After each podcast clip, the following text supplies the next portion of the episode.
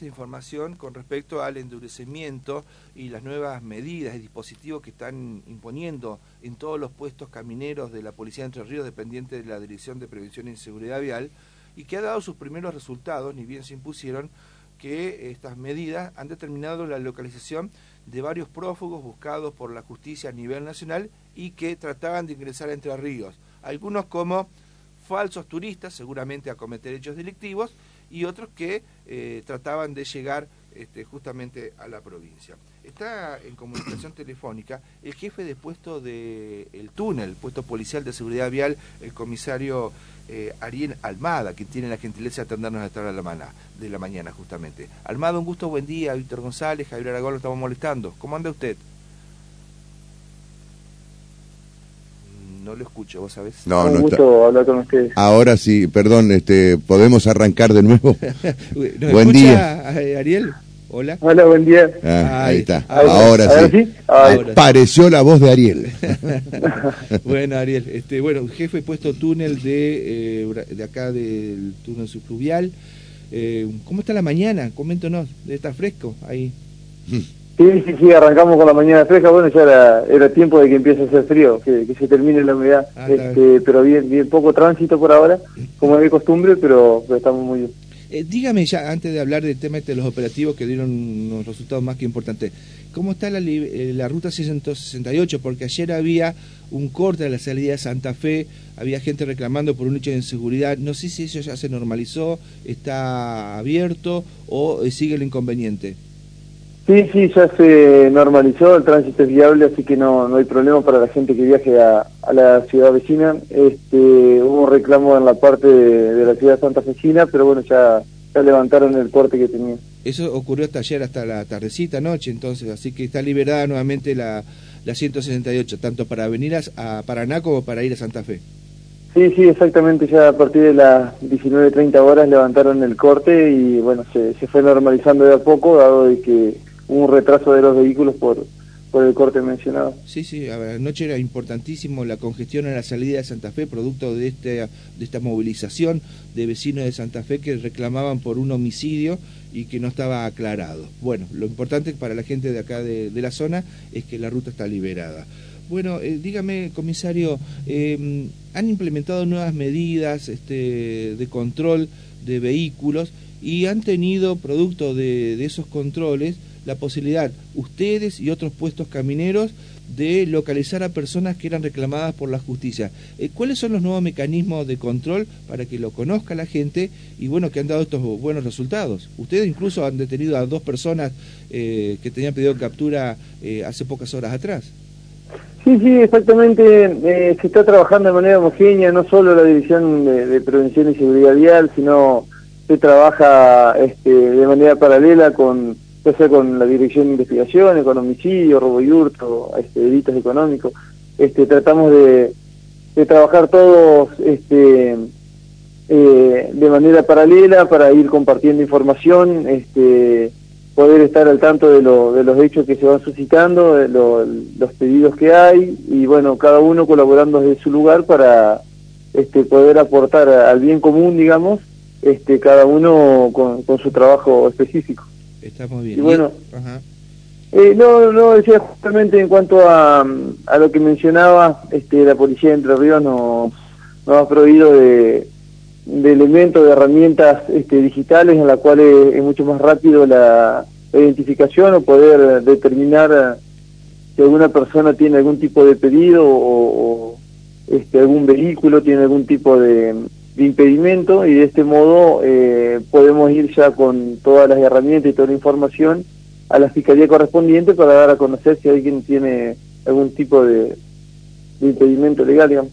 Está muy bien. Y estas personas que fueron detenidas en las últimas horas acá en el puesto del túnel, ya le pregunto por lo de La Paz, en ahí de paso telégrafo, eh, ¿por qué se los demora o cómo llega el, operativo y cómo se detecta eh, que eran buscados por la justicia?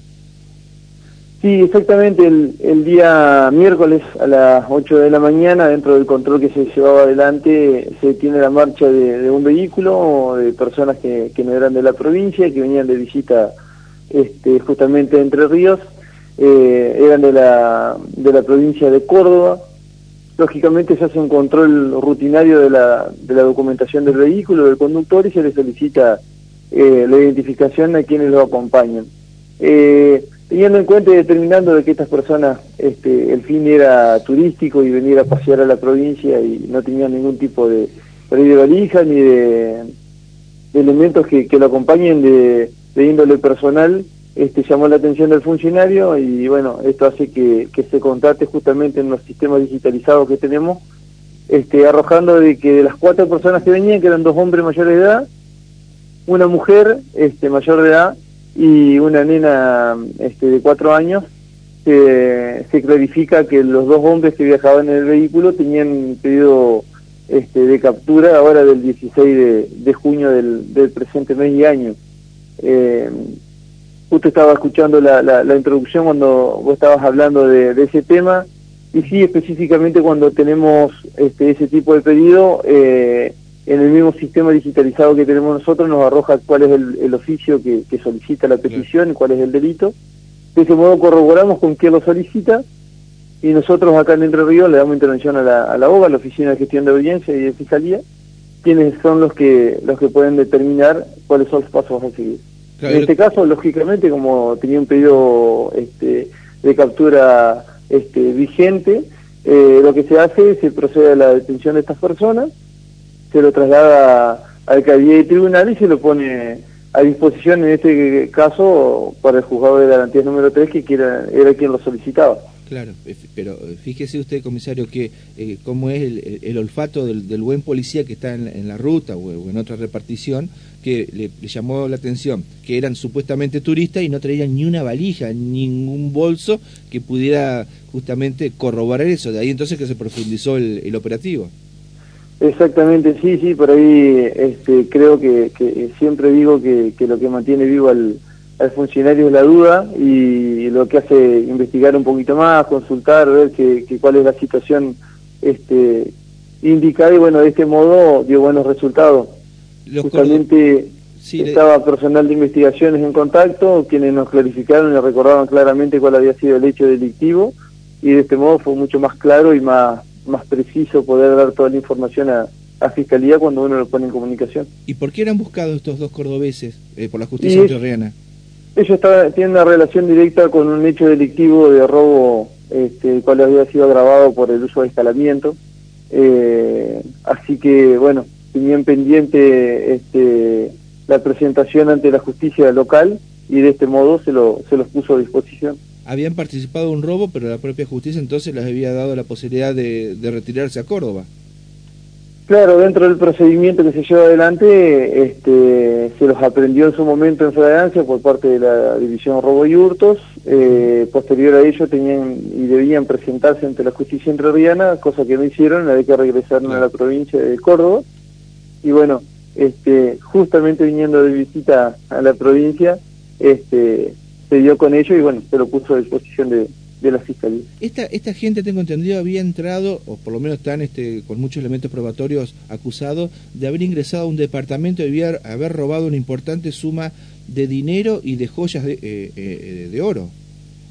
Sí, justamente el hecho que se investiga está relacionado a eso, al robo de, dinero en efectivo y a, a joya y, y alhajas de oro. Bueno.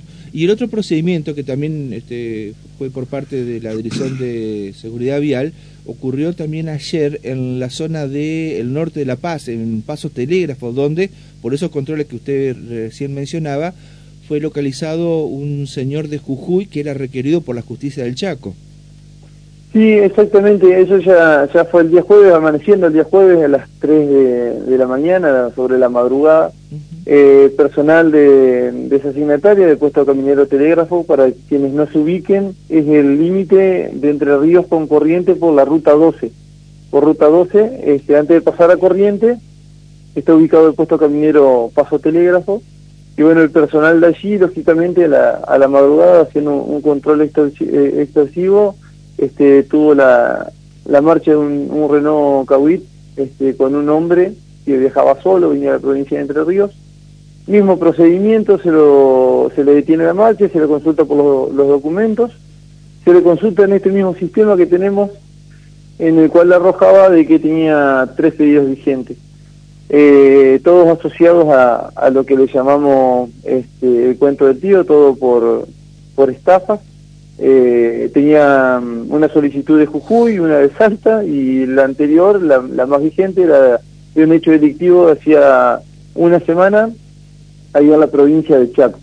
Este, este hombre viajaba, este, sabemos que, que Entre Ríos este, no solo abarca a muchos turistas, sino también es una, una provincia de paso, por eso que, debemos estar atentos los, los puestos no solo que se encuentran a lo largo de la provincia, sino también este, los limítrofes.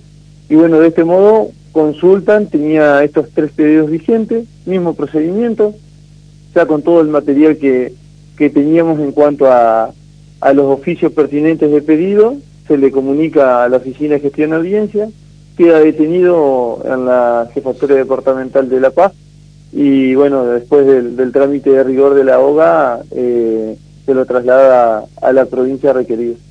Está muy bien.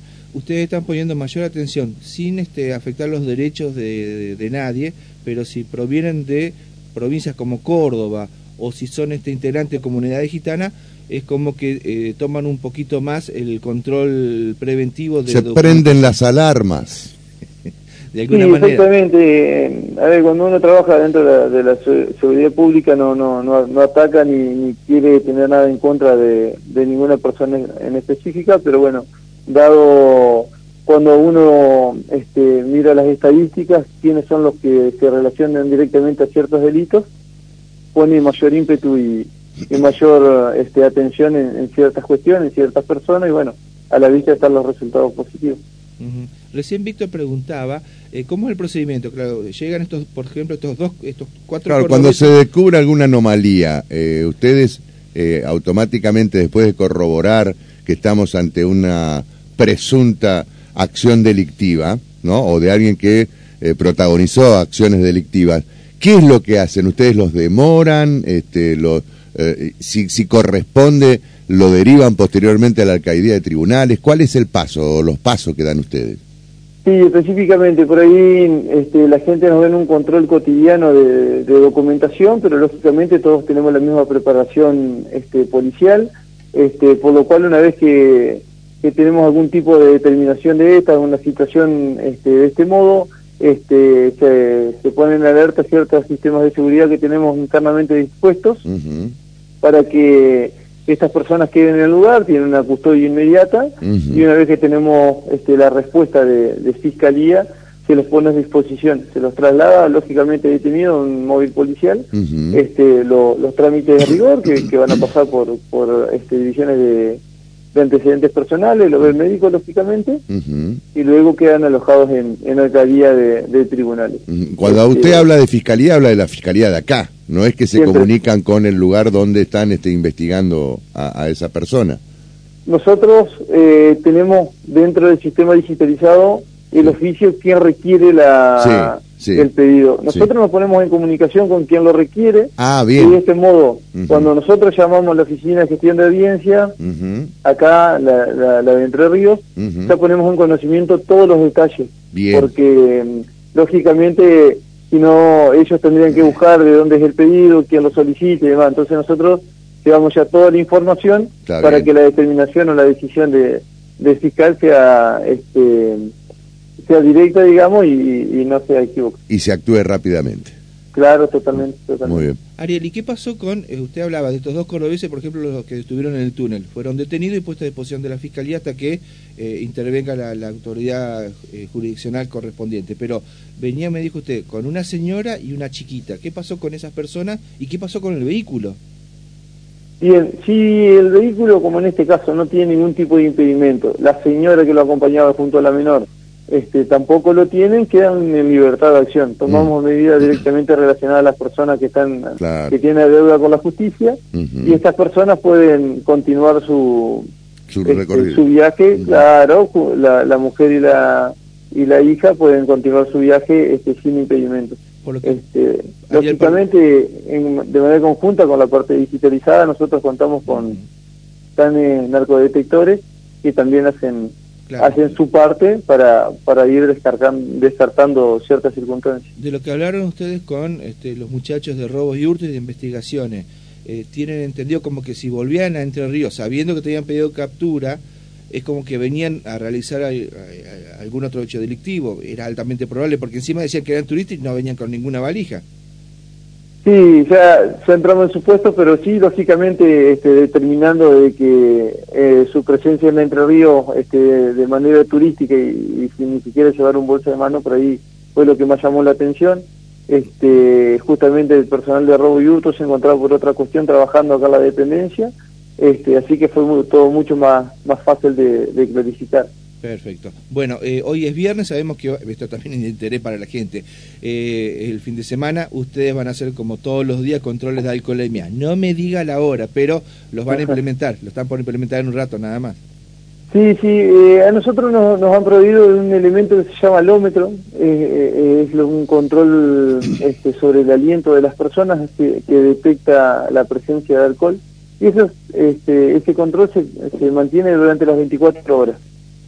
Es un control mucho más fácil que lleva nada más que dos segundos de, del control de aliento de los conductores, así que bueno, este eh, es aleatorio porque lógicamente no se le puede hacer a todos quienes quienes conducen o quienes pasan por acá por el puesto, pero bueno, hay altas posibilidades de que, todo quien cruce por acá se va a hacer una medición de, alcohol. Está muy bien.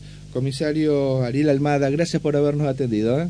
No, siempre un gusto y bueno, este, agradezco que, puedan hacer eco de este tipo de procedimientos para, para poder contar a la audiencia lo que va sucediendo en esta dependencia y a las propias de, la Dirección de Prevención y Seguridad Vial. Muchas gracias. ¿eh? Gracias, Ariel. Un fuerte abrazo. Buen día. La palabra del jefe puesto caminero del túnel subfluvial, dando detalles de estas nuevas modalidades que han arrojado resultados más que importantes y satisfactorios. La localización en menos de un día de tres personas con pedido de captura.